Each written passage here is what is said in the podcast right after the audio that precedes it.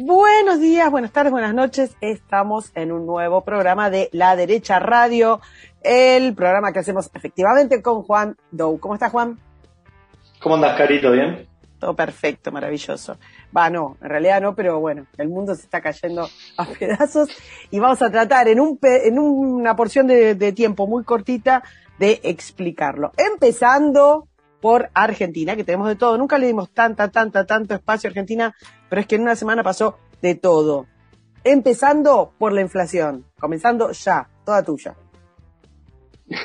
bueno, perfecto, perfecto. Eh, tema de la inflación. Yo hace un ratito leía eh, un tuit viejo de un economista que trabaja para el gobierno, que no lo vamos a nombrar, pero que lo, citaba a Caballo, al ministro de Economía, que había dicho que para este año la inflación iba a ser de más del 50%, y este economista, que no voy a nombrar, lo cita y le dice, eh, estaría bueno que la gente que dice estas mentiras eh, eh, sea responsable por lo que dice, como diciendo más o menos habría que meterlo preso por, por mentir.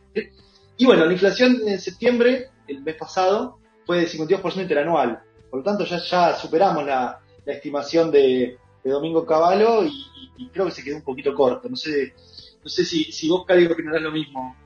En realidad, acá hay un, un tema, y es que la inflación que tuvimos superior al, digamos que estamos pasando el 52%, es luego de las PASO y de que después de las PASO hicieron una, una nueva apretada de tuerca sobre los controles de precios, de góndola. o sea, a ver, es como el resultado de un mes de, de, pero de total sovietización. Incluso así subió el 52%, porque tenés un, tenés un año que cierra, que va a cerrar arriba del 50% de inflación. Por lo tanto, sí, es, es un dato fuerte y esto se ve que tuvo cierto impacto porque cambiaron al secretario de Comercio, que en Argentina cambiaron al secretario, de Anticomercio. Claro, o sea, cambiaron al secretario de Comercio que venía haciendo estupideces que jamás dieron resultado y que como lo demuestra el número, tampoco dieron resultado ahora, claro. pusieron a un señor que es como la, que teníamos, que era Pablo Español, pero mucho peor. Que lo que pasa con Feletti, sí, lo que pasa con Feletti es que es, eh, es un soldado, ¿no? O sea, vos a Feletti le decís necesito que hagas esto y lo hace. Pablo Español siento que está un poco más ideologizada y tal vez ella quería como darle su impronta a la secretaría y no, no acataba mucho las órdenes. Esto se, se vio, se notó mucho con el tema de la exportación de carnes, eh, en el que, bueno, e, esa fue la, la, política del gobierno y después, bueno, dijeron, después de las elecciones dijeron, bueno, vamos a cambiar esto que hicimos, vamos a dar marcha atrás, flexibilizar un poco el tema del cepo y sé que Pablo Español no estaba de acuerdo y dijo, bueno, yo no, no, no voy a no voy a hacer la cara de, de esta flexibilización. Entonces, ¿qué hicieron? La sacaron, básicamente. Sí, pero este no flexibiliza nada, digamos, de hecho la empeoró. Este, es muy gracioso eh, digamos, es, muy gracioso todo lo que están tratando de hacer, que tiene que ver con algún tipo de mejora, porque, porque tienen un diagnóstico respecto de cómo estaban trabajando y que les parece incorrecto y demás, la empeoran. O sea, sacaron a este, la, ministra que teníamos de seguridad, porque no sé, porque algún focus o alguna encuesta les debe haber dado que, que era una preocupación de la gente de la seguridad, y pusieron a Aníbal, que en 15 días hizo ya 20 escándalos. Uno de los cuales me gustaría que nos metamos, si, si terminaste con el tema inflacionario. Que tiene que ver, claro. Tema histórico en Argentina, ya lo.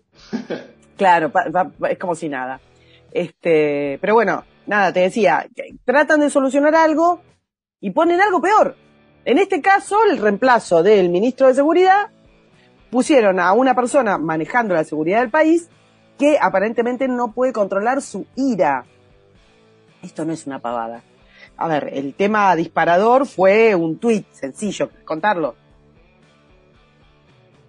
El tuit de, de, Nick, el, que, el dueño, o el dueño o el, creador de, las tiras Gaturro, eh, él, bueno, él siempre pone contenido muy humorístico, pero enfocado a la política. Ya medio que el humor lo dejó en el pasado y se dedica más a, militar ciertas causas eh, de la oposición, lo cual está bien, cada uno hace, lo que quiere con su contenido. Está bien, pero estamos hablando, claro, efectivamente no estamos hablando de un político ni nada, estamos hablando de un humorista. No, no, claro, a, eso iba, eso iba. que, que tuitea y sube, y sube dibujos, sí, sí. Y, bueno, se ve que le tocó alguna fibra al ministro de Seguridad porque no se la pudo aguantar. Yo creo que igual a Aníbal lo pusieron un poco eh, con el objetivo de que vuelva a hacer este tipo de cosas. Yo creo que se le fue la mano, pero la idea fue un poco de, bueno, pongamos a un talibán que confronte y que reavive un poco la llama kirchnerista, pero me parece que se le fue la mano. Lo que pasa es que es loco, porque la verdad es que si querían ampliar la base de votantes, eh, es raro. No, con esto no lo logran, no. El, el talibán kirchnerista ya los había votado, ¿no? No es que el talibán kirchnerista se había ido porque, porque no tenían a alguien lo suficientemente voraz. Este, de manera tal que, bueno, rápidamente se la agarró con un humorista que tuitea y lo hizo exponiendo datos sobre eh, menores de edad a qué, a qué escuela concurren. Esto por sí ya es, es gravísimo.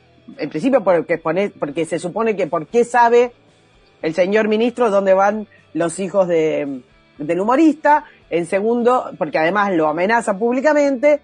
Y en tercer lugar, porque estamos hablando de un tipo que no puede contenerse. O sea, un tipo que se supone que tiene que manejar la seguridad de todo un país, debe ser una tarea bastante demandante y sin embargo tiene tiempo de ponerse a leer y además ponerse a pelear en Twitter.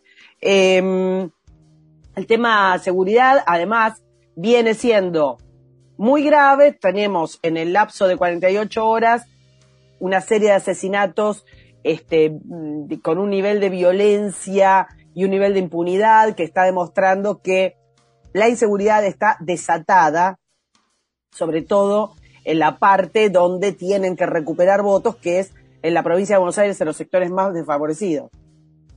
A mí me parece que con la cuarentena se habían olvidado un poquito del tema de la inseguridad, porque claro, en la cuarentena, viste, está todo el mundo en la casa, fue como un año, un año libre. Igual hubo, hubo un montón de delitos de, inseguridad, ¿no? Pero eh, fue como un año donde el tema pasó a un segundo plano y ahora está volviendo. Y es irónico que hayan puesto encima al ministro que es famoso por haber dicho que la, la inseguridad era una sensación bueno, es, el ministro que también es famoso por haberse escapado en un auto, escondido en un Bueno, eso, eso, eso, eso, es su pasado, su pasado oscuro cuando era intendente de Quilmes, pero, pero, pero sí, sí, tiene No sé, qué, no sé qué parte es su pasado claro. Conozco su pasado oscuro, pero no sé qué parte es su pasado claro. y esto nos lleva a una pavada, vamos a decirlo, una tontería, y es que hubo una filtración de todos los datos este, de todos los argentinos del, del, de la institución del organismo que concentra nuestros este, documentos, los datos de dónde vivimos, de cuál es nuestro número de DNI este, y una serie de sí, cosas. Sí, el registro nacional RENAPER. Exactamente. Eh, fue, algo, fue algo muy extraño el tema del RENAPER. Yo no, todavía no está muy claro qué pasó. Em, el, el, día, creo que fue el 13 de octubre, em, miércoles si no me equivoco, fue, fue una noticia que al principio salió en los medios, pero muy tenuemente, y decían como que, bueno, había habido un hackeo al Renaper. Eh, así como, como si fuera algo tranquilo, un hackeo al Renaper. ¿A quién no le eh, pasa? claro, a quién no le pasa. Y empezaron a aparecer en un montón de foros así, un poco oscuros, eh, los datos de las 45 millones de argentinos, ¿no? supuestamente los te daban, no sé, como una previsualización de 10, 15 datos y después te vendían los, el, resto, el resto del paquete.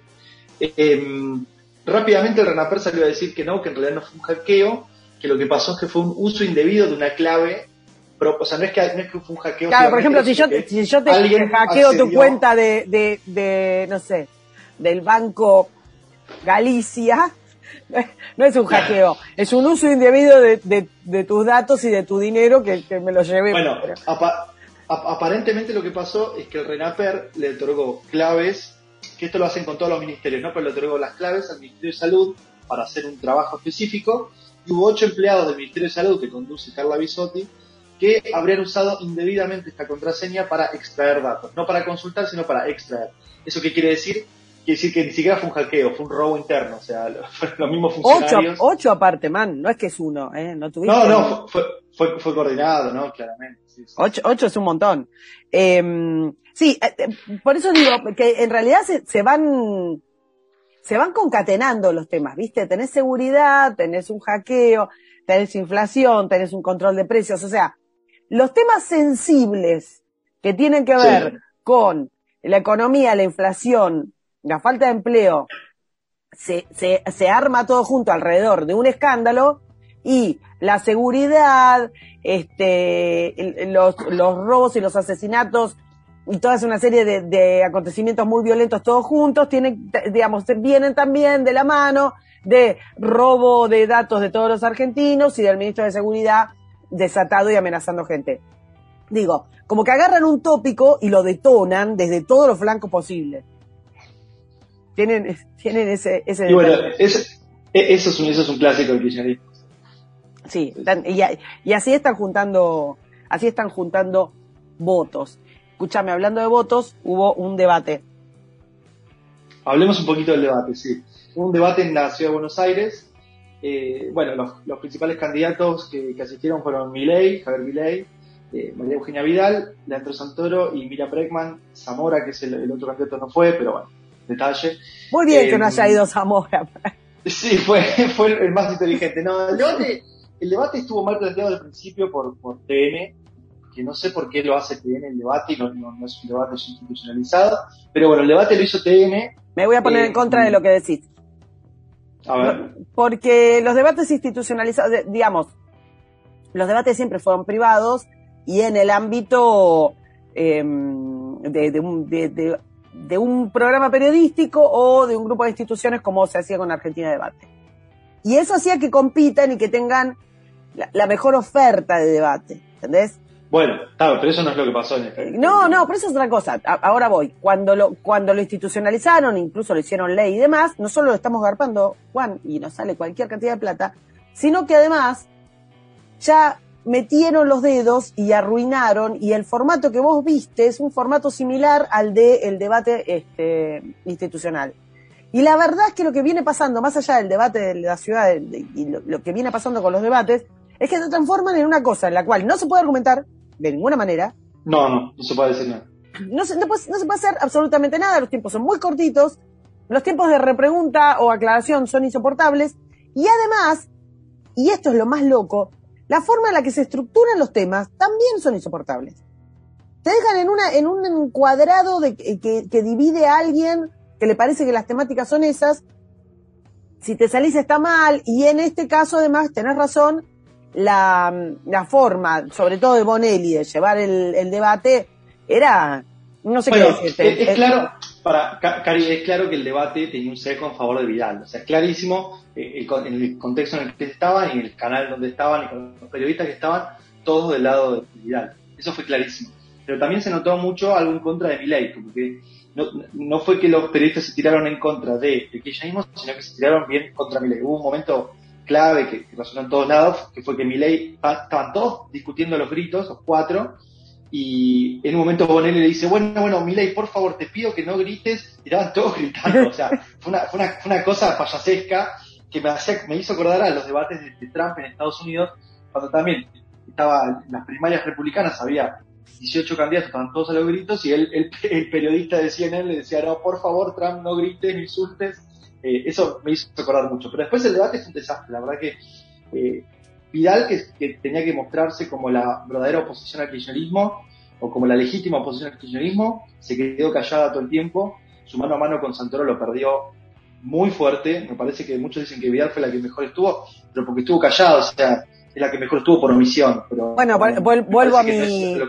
vuelvo a mi militancia anti-debate eh, así estructurado. No es que estoy en contra del debate, sino del debate así estructurado. Y es que el que no, el que menos participa es el que gana. es el que gana, exactamente, exactamente. Es, lo que pasó un poco con Vidal. Después a Santoro, y esto me, criticarán, pero yo lo vi muy bien a Leandro Santoro, la verdad que eh, cuando hablaron de, inseguridad parecía el más de derecha, cuando hablaron de, no sé, de, todos los temas que hablaron, parecía siempre como... Y tenía todo, tenía todo para perder, tenía todo para perder Santoro, la verdad que era un... Tenía todo para perder. Encima hizo de las peores elecciones de la historia del pero sin ser peronista, encima hizo de las peores elecciones de la historia del peronismo porteño, eh, uno de los peores candidatos de la, de la elección, eh, y la verdad que a mí no me, no, no me, no me pareció tan mal eh, como estuvo Santoro, y después, bueno, el, gran problema para mí fue esta pica que hubo entre Breckman y Milley, que lamentablemente Milei se rebajó, porque estamos sinceros, Milei sacó el triple de votos de Breckman, o sea, se rebajó a discutir con Breckman, cuando él debería haber estado apuntando a Vidal, que correctamente tal vez en este sentido se quedó callada, sabiendo que tal vez Milei le iba a buscar, pero no la buscó, se quedó callada Vidal y para mí al, que más tendría que haber atacado es a Santoro por una cuestión de que todas las encuestas están mostrando de que Milei y Santoro están peleando voto por voto el segundo lugar. Bueno, ahí se, ahí se vio los años de asamblea callejera de Claro, de, no, de, militancia partidaria. Tiene, tiene muchas, muchas horas de vuelo. Sí, sí, sí, sí. Eso, eso es innegable. Y de Santoro también. la verdad que eso es innegable. Em, igual de, vamos, vamos, a, lo, vamos a, lo, a lo directo. Yo a, a lo vi muy bien en las partes que eran minuto habladas sin, sin pelea. Eh, lo vi muy bien, se, ve, se, notaba que había, había practicado los tiempos porque nunca se pasó del minuto, o minuto 30 cuando se lo daban. Em, perfecto, todos los, discursos que daba tenían un comienzo y un fin, como cuando, cuando hace la presentación, empieza hablando y después cierra con una frase de, de, San Martín, después en el cierre empieza hablando de un tema y cierra con una frase de mensaje esperanzador. Me pareció que eso estuvo bien practicado todo, pero después cuando fue los seis minutos libres de debate, un desastre, y después cuando se le dio la oportunidad de hacer una pregunta, y, esto ya estaba totalmente pactado, y Bonelli le dice, no puedes elegir ni a Vidal ni a Santoro, tenés que elegir a Breckman, y Milei dice, bueno, entonces yo le voy a hacer un mensaje al pueblo argentino, lo cual me pareció excelente idea, pero después Breckman lo elige a él para debatir mano a mano, y Milei accede, entonces quedó un poco descoordinado esa, esa táctica. Hay una, hay una cosa que, no voy a debatir. Claro, yo, yo ahí vuelvo a mi, a mi prédica. No hay por qué, digamos, eh, acatar eh, dentro del sistema, o sea, estás ahí, te dan los seis minutos, habla lo que se te cante. No hay por qué acatar a, un grupo de gente que no acata nada, no, no tiene el menor sentido. Eh, realmente me parece que, que, es un problema cómo están planteados los debates. Están, son pésimos. no, es posible debatir nada. Es un conventillo, es un montón de gente, gana el que grita más. En el caso de Bregman, porque, porque tiene 3% de los votos y sin embargo hace un montón de, de, O en el caso del que tiene menos para, para, mm, digamos, tiene más para perder, se queda callado, se hace el distraído. Y bueno, y ahí está el caso de Vidal. Pero bueno, en fin. Che, salgamos de Argentina, que me... Mm, vale. Vamos a Brasil. que están pasando cosas uh, Bueno. No, no, sé si linda, la verdad que Brasil, Brasil, esto lo hicimos todas las semanas, Brasil está complicado. Sí, bueno, em, pero sí, sí, el tema de Petrobras te decía, lo demás dale, dale, hablemos. Em, no, no, a ver, el, principal problema ahora, y esto yo lo, lo, sé especialmente hablando con los, responsables en Brasil, em, el principal problema que está teniendo ahora Brasil es con el tema de combustibles. A ver, esto se remonta, ya vamos a hablar de Estados Unidos también, pero esto se remonta a Estados Unidos cuando llega Biden a la Casa Blanca, hace un cambio de 180 grados a la política energética que había dejado Trump, em, recorta, la, recorta lo que sea la oferta de, petróleo porque empieza a cerrar un montón de, empresas de fracking en Estados Unidos, entonces se achica obviamente la oferta y un poco que vuelve a pasar eh, el foco del mercado, o sea, la, principal potencia pasa a ser de vuelta a Medio Oriente, Arabia Saudita, Irán, países. Eh, esto obviamente es a propósito, o sea, no es que Biden cometió un error y sin querer destruyó el mercado energético de Estados Unidos para beneficiar a Arabia Saudita y Irán. Obviamente esto está planificado y corresponde a un modelo, económico que, los demócratas siempre desde hace décadas que, lo instauran cada vez que llegan al poder. Eh, pero bueno, ¿qué hizo esto? Obviamente si se achica la oferta, la demanda se mantiene igual o hasta aumenta, ¿qué pasa? Suben los precios.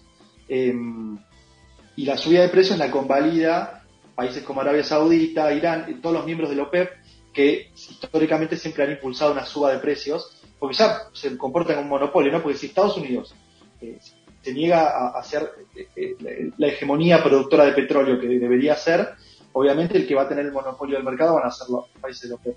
Entonces esto impulsa a que suban los precios de combustibles y eso se nota en todo el mundo.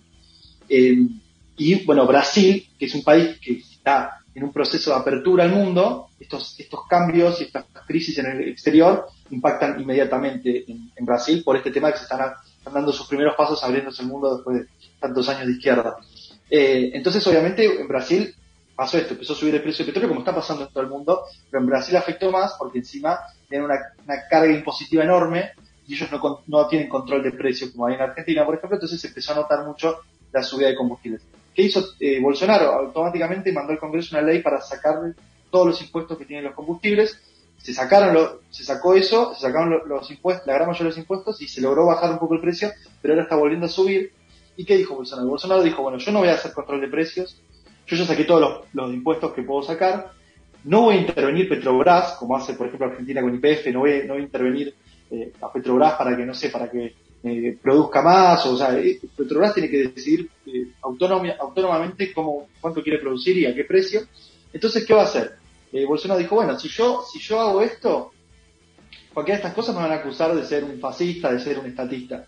Si yo dejo todo libre, bueno, van a decir, eh, mira, mira Bolsonaro, es, culpa tuya que suba el combustible. Entonces, ¿cuál es mi única opción? Esto lo dijo en un vivo de Facebook que lo hace todos los jueves.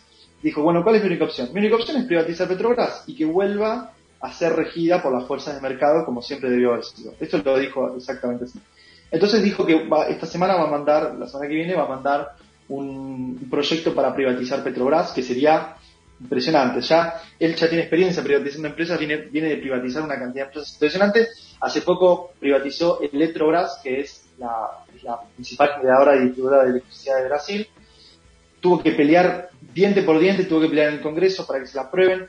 Logró que se aprueben la privatización en la Cámara de Diputados. Después tuvo que pelear el doble en el Senado, donde tiene una situación más adversa. Logró privatizar en el Senado. Pero bueno, quedó todo muy demasiado, demasiado complejo en el Senado de todos los, hilos que tuvo que, tirar para lograr aprobar esa privatización y ahora va a tener que volver a empezar la misma batalla para eh, privatizar Petrobras. O sea, va a tardar bastante tiempo, tal vez no lo logre, es una batalla muy dura que va a tener que dar y encima la va a tener que dar en medio de una elección, porque... Eso te iba a decir, ¿cómo, ¿cómo vienen los números? Y depende de qué encuestadora. Hay encuestadoras, eh, hay una encuestadora que se llama Paraná, que lo da Bolsonaro arriba, muy arriba, y entonces hay computadoras como Datafolia que lo da a Lula muy arriba. O sea, es, hay una varianza impresionante. O sea, hay una que lo da a Bolsonaro con 60 y hay otra que lo da a Lula con 60. o sea, no básicamente no hay más encuestadoras, no, hay más encuestadoras confiables en Brasil, porque no, no creo que ninguno de esos escenarios tampoco sea muy verídico. Y yo creo que va a ser una elección muy, muy peleada y que la puede llegar a definir el, tema del fraude electoral, como ya lo hablamos en, muchos, en muchas ocasiones, en estados del norte de Brasil, donde históricamente se robaron votos, eh, pero bueno, en una elección tan peleada se, notan más. Hablando de robar votos, ¿vamos a Estados Unidos? vale. Bueno, Estados Unidos, como, como, como ya mencioné un poquito antes, Estados Unidos tiene un enorme problema con, la suba de combustibles, eh, pero fuerte, fuerte para, los yankees. Para los yankees que el galón de, combustible esté arriba de, está arriba de los 4 dólares es un montón y hoy en día estar muy arriba de los 4 dólares, estamos cerca de 5 por lo tanto, bueno, es, muy fuerte lo que está pasando en Estados Unidos y esto sumado a una fuerte inflación que está, que está azotando el país. Eh, acá tengo los números, la, inflación del, anual medida en septiembre, que a Argentina le dio 52,5, a Estados Unidos le dio 5,4, que es, comparado con Argentina es una miseria, pero para históricamente para Estados Unidos es, es una burrada, es una burrada, es una burrada lo que les dio. No sé si se pensaban que está regalando guita, y, recordemos, lo, comentamos muy por arriba la semana pasada, eh, del, paquete de, super gasto que le, que le autorizaron a Biden. No sé si pensaban que traer guita del futuro, no sé, les iba, a salir gratis. No sé si que, deben, deben pensar, no escucharon a, a Milley sobre, ni, ni a Friedman, sobre cómo se genera la inflación. No, es, es impresionante. Encima, eh, supuestamente ellos son los académicos los que saben, ¿no? Con Trump era, bueno, Trump es el burro, eh, el empresario bruto que no sabe nada, nosotros somos los académicos, pusieron a, toda, gente de, la alta academia en puestos así importantes del gobierno y no pueden controlar la inflación, o sea, parece, parecen, parecen acá Guzmán que estudió mucho y, no puede manejarlo. Bueno, en realidad nosotros tenemos a Paula Español libre en este momento, se la podríamos mandar. Se, la podemos mandar, se la podríamos mandar. A medir, a medir góndola. Este, bueno, este, es el peor, este es el dato de todos. La inflación mayorista de septiembre fue de 8,6. Generalmente la mayorista antecede a la minorista, cuando la mayorista, la mayorista en septiembre es de 8,6, en 3-4 meses la minorista va a ser de 8,6. Esto suele pasar de esta manera si no hay un cambio en el rumbo en materia monetaria. Así que bueno, parece que la inflación de Estados Unidos va a llegar a 10% de cada un año, por ejemplo. Eh, lo cual es una locura. Eh, recordemos que lo máximo que tuvo inflación en Estados Unidos en su historia eh, fue con Carter en 1978, si no me equivoco, en 1979, que llegó a tener entre 13 y 15% de inflación. Qué presidente Carter, ¿eh? Qué presidente, ¿no? Qué pedazo de presidente. Igual parece que Biden le va a ganar. Va a ser incluso mejor presidente que Carter para destruir el país. Cuando estaba por asumir Biden, estábamos ahí tirando a ver si, si iba a ser peor que quién. Y, y, alguien tiró peor que Carter y dijimos, no, peor que Carter no puede ser. Pero mira. No, es un montón, sí, sí. Bueno, hay, hay, un, hay, un, hay un chiste muy gracioso que, que dice Trump, que lo, dijo hace poco en, en, una, en una de sus, de sus eventos, unos rallies políticos que hace. Dice que le, le estaba diciendo al hijo, eh, le decía al hijo, bueno, a mí me parece que Biden va, va, a superar a Carter como el peor presidente de la historia del país. Y el hijo le dice, no, pobre, pobre Carter, compararlo con Biden. Lo estás matando a Carter, le dice. y la verdad que la situación de Carter era más difícil porque el país estaba muy mal económicamente cuando asumió Carter. Seguía, bueno, además eh, estaba plena, plena guerra, guerra fría, con una situación... Plena guerra fría, había perdido todo el apoyo que tenía Medio Oriente. Eh, la verdad que muy Medio Oriente sí estaba complicado ahí. Medio Oriente sí estaba muy heavy en ese recordemos Que, recordemos que Biden agarró una economía creciendo después de una pandemia que suele dar un efecto rebote muy importante y no lo está sabiendo aprovechar. Le dio un Medio Oriente en paz, le dio un Medio Oriente con una Irán sin el máximo general de guerra que había tenido, eh, le dio una Irán sin bombas nucleares, le dio un Corea del Norte con un tratado de paz y así todo. y, le dio, perdón, y le dio a Fidel muerto, digamos todo. claro, claro, totalmente. Y a Chávez muerto. Che, escúchame, vamos a Europa. Este, ¿Querés algo más de Estados Unidos?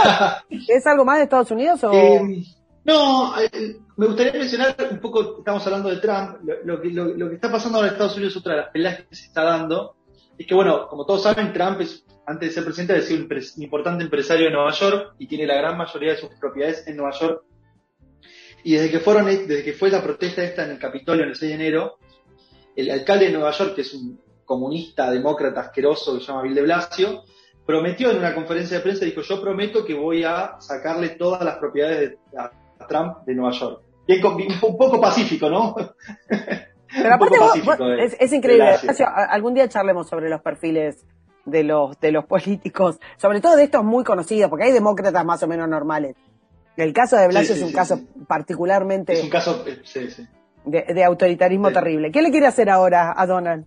Bueno, y esta semana eh, anunció, ya, yo iba a decir que, quiere hacerlo, no, ya lo hizo, le, le canceló un contrato que no es un contrato que vos podés revocar, no es un contrato a largo plazo, eh, es básicamente una expropiación, y le sacó un contrato que tenía el, distrito de Brooklyn con Trump para que había hecho un club de golf en 2015 de la puta madre, o sea, Trump había agarrado, la historia es un poco larga, pero la, resumo, Trump había agarrado un terreno baldío donde había, donde había narcotraficantes, donde había gente, eh, había delincuencia, donde se había encontrado gente muerta, un, terreno baldío desastroso en, en, una parte de Brooklyn, y eh, Trump se, se ofreció a remodelarlo todo, invertir 10 millones de dólares, hacer un club de, golf impresionante y convertirlo en la sede de un torneo de golf muy importante en Nueva York.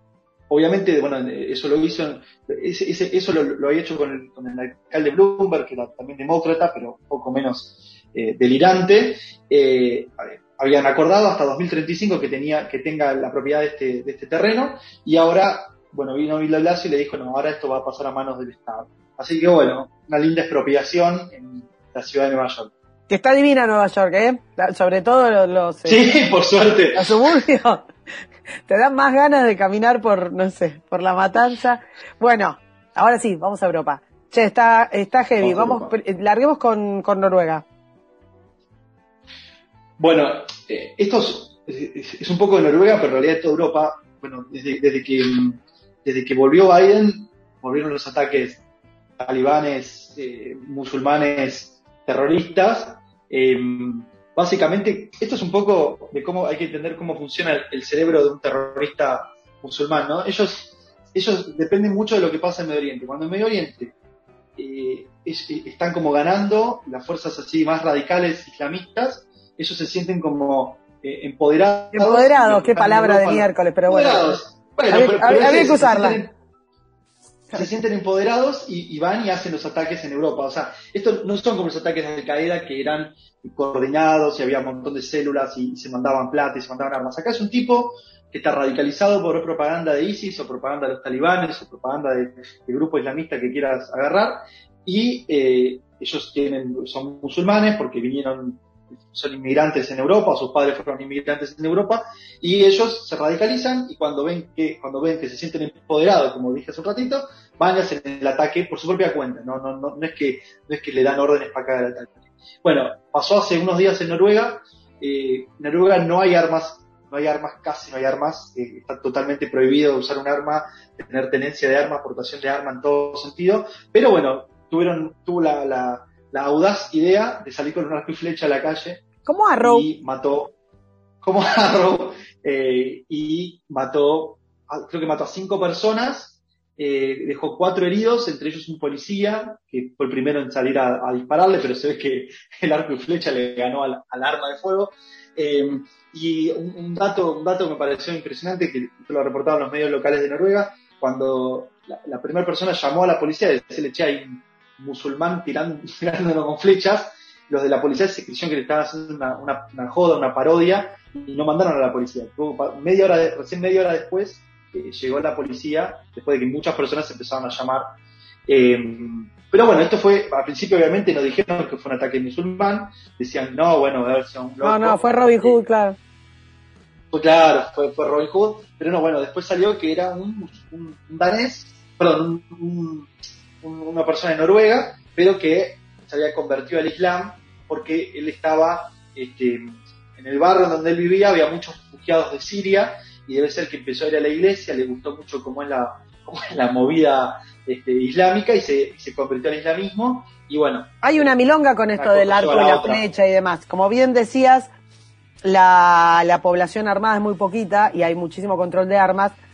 Eso claramente no detiene al terrorista, porque, digamos, y menos... No, el terrorista que quiere matar, va y mata con lo que sea. Pero no es lo mismo si vos vas con un cuchillito, porque te expones, estás más cerca y tu capacidad de daño es más es menor, pero los tipos van explorando, acordate de los que habían, de, la, cuando les dio la moda de que te agarraban un camión y te arrasaban con la gente. Bueno, eso, eso te iba a decir. Y cuando abren modas, cuando abren modas, después es una complicación. Las, empiezan a hacer.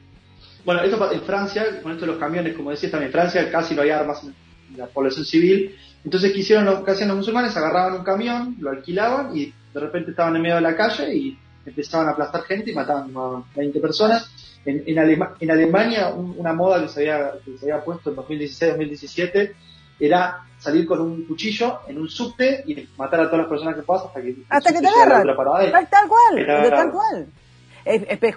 Juan, a ver, el tema de la, de la flecha, bueno, deberíamos este consultarle a alguien que sepa un poco más, pero te, eh, cinco tipos bajó. Cinco tipos. No sé si es que además no sentís el disparo y entonces eso este, hace que la gente se alerte menos. No lo podés creer. No, lo, podés, no podés creer un tipo con arco y flecha en el medio, digamos, en, en, este, en este, siglo, en estas ciudades. Eh, pero se ponen de moda y, y, la verdad es que son, son muy creativos en este aspecto. Así como te agarran un avión, se lo dan contra una torre, te agarran un micro, pasan por arriba de la gente, ahora están con arco y flecha. Lo loco, más allá de que te encanta culpar a Biden, este, y comparto mayormente, es que estamos hablando de sociedades absolutamente indefensas, absolutamente indefensas mentalmente, no solo eh, indefensas de que no tenían armas para... Bueno, y esto es importante recalcar, en Noruega gobierna el Partido Conservador, no es que gobierna la izquierda, gobierna lo que supuestamente sería la derecha en Noruega, eh, desde 2013 gobiernan y ellos fueron, esto es increíble, eh, antes de ellos gobernaba el Partido Laborista, ¿no? Ellos hicieron esto de las open borders, de fronteras abiertas, eh, para que entren todos los refugiados después de, la crisis de 2011, donde Siria empezó a convertirse en el principal exportador de, gente del mundo. Eh, y en 2013 llegó el Partido Conservador diciendo que iban a cerrar las, fronteras abiertas y no hicieron nada y desde los últimos ocho años se profundizó mucho más el tema de la inmigración eh, y de refugiados de, Medio Oriente y de África y hoy en día, bueno, Noruega tiene, tiene algunos barrios, y esto no solamente Noruega, Suecia también, Alemania, Francia, tienen barrios enteros donde están totalmente cooptados por los, musulmanes. Son non-go y no puede entrar, y, está por fuera de toda la institucionalidad este, de estos países.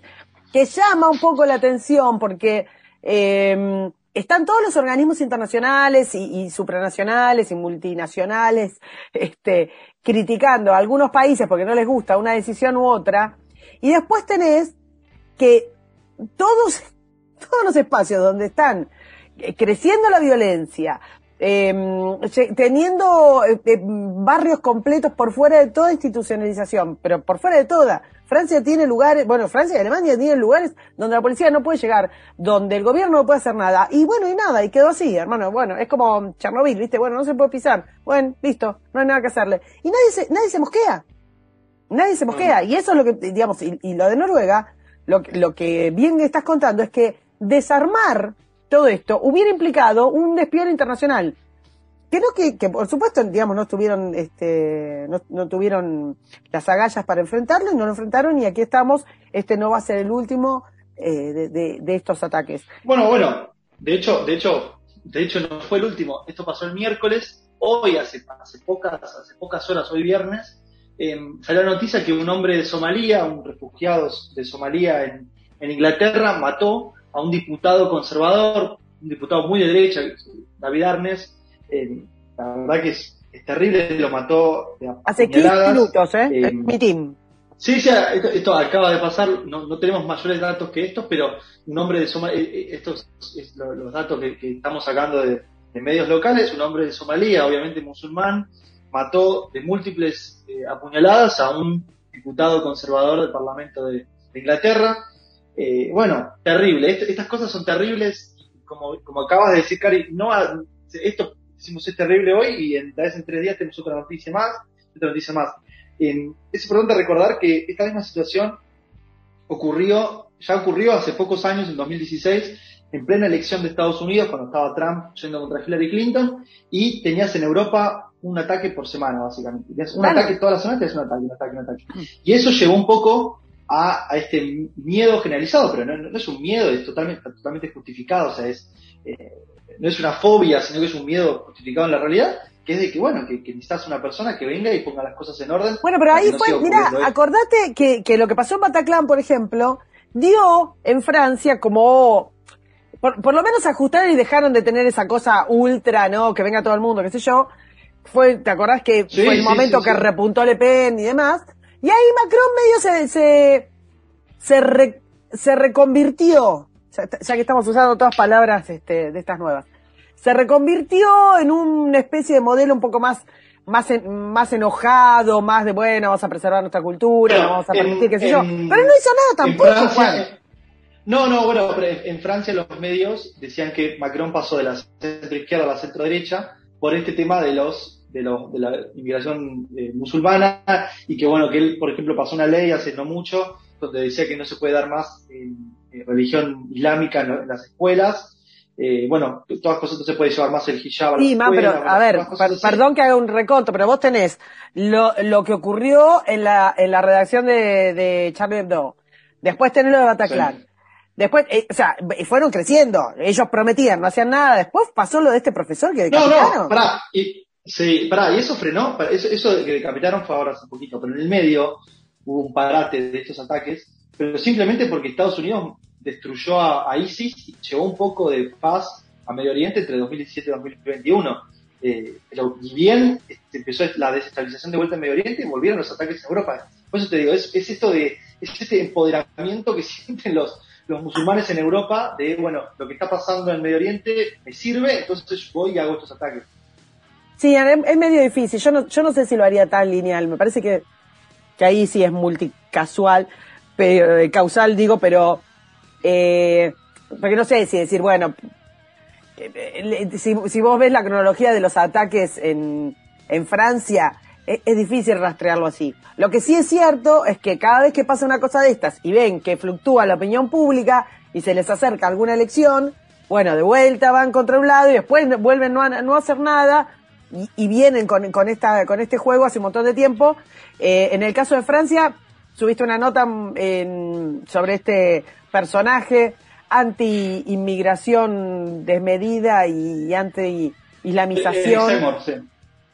Que tiene unas diferencias interesantes y que le está comiendo el electorado a, a Le Pen, ¿no? Sí, sí, sí. Y bueno, es un poco de esta expresión, cuando empiezan a ver este tipo de ataques, la gente, bueno, como te dije, van buscan el, candidato que más les pueda... la inseguridad es, está hasta, incluso a mí me parece, por encima del bolsillo. O sea, cuando la persona se siente insegura, va y vota lo más mano dura que pueda y después se fija si es liberal o, socialista, o si, es este, progre o conservador. No, no, a, lo, a lo que voy es que la dirigencia europea eh, viene, viene prometiendo algo que por su composición misma no puede cumplir.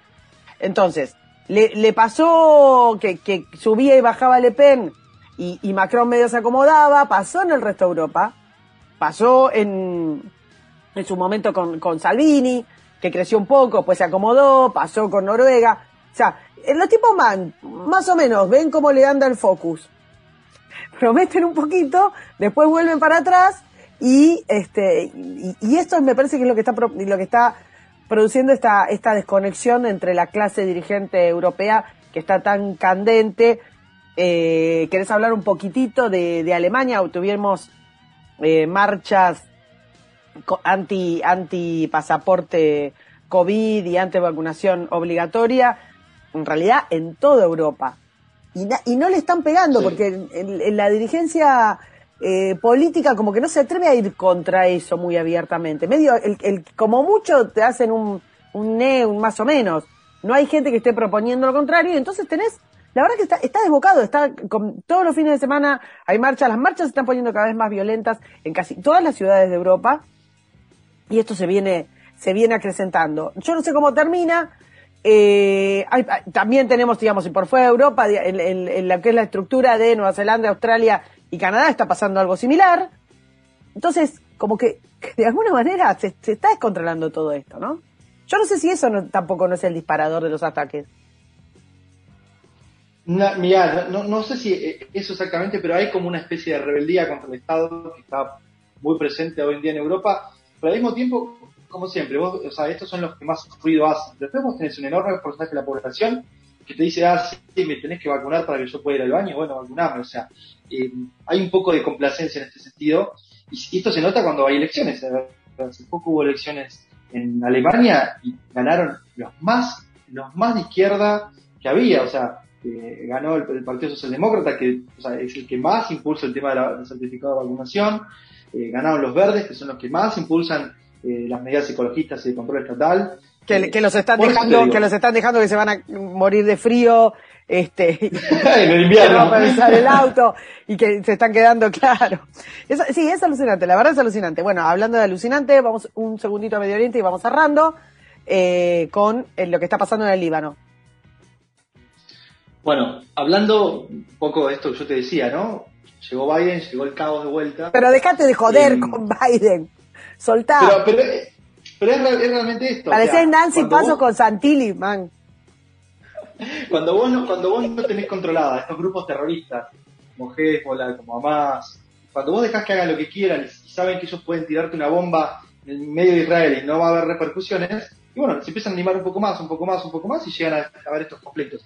Lo que pasó en, el Líbano es un poco no, lo podemos mencionar sin hablar primero de lo que pasó hace, hace, varios meses, no sé si fue hace ya un año, eh, que fue esta gran explosión que, que ocurrió en, el centro de Beirut, en el puerto de Beirut, cuando se, se explotó, bueno, todavía no se sabe muy bien justamente un poco esto en la noticia, no se sabe todavía exactamente qué fue lo que explotó.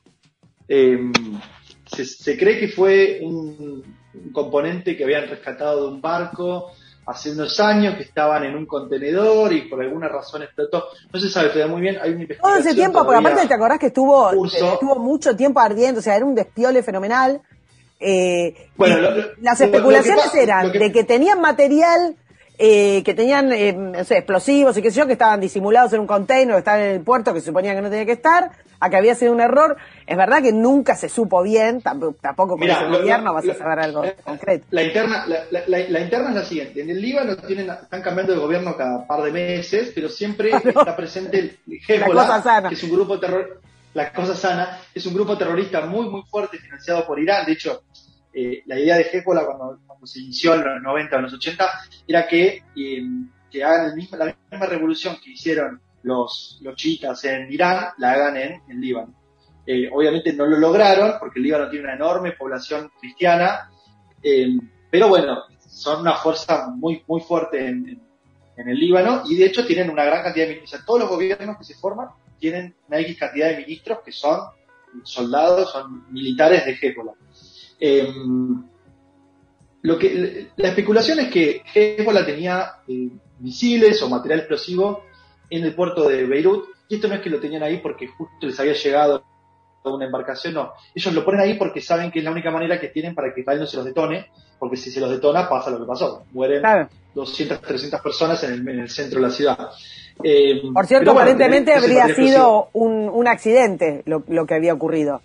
Claro, el tema es que tenerlo ahí, cualquier es un material hiper explosivo. Las personas que ven los videos pueden darse cuenta que es un, es material que explota y no, no te hace una, una, no es un fuego artificial, ¿no? Es una explosión enorme. No va con un matafuego, eh, exactamente. consume. Exactamente, exactamente. Em, así que bueno, después de esa explosión, el, un cambio, un cambio de, gobierno, obviamente, y el nuevo gobierno designó un juez para que investigue la causa. El juez es, eh, no es de Hezbollah, obviamente, está en contra de Hezbollah, y empezó a investigar y dijo, bueno, yo voy a empezar con la primera premisa que tengo, la primera hipótesis que tengo, que es que fue fue material de explosión que escondió Hezbollah. Empezó a investigar y aparentemente todavía no, todavía no, no, no, dictó sentencia ni mostró las pruebas, pero aparentemente está encontrando evidencia de que fue material explosivo que pertenecía a Hezbollah, porque los de Hezbollah están como locos. Eh, estaba, estaba no sé si por dictar sentencia o qué, cuando empezó el despelote.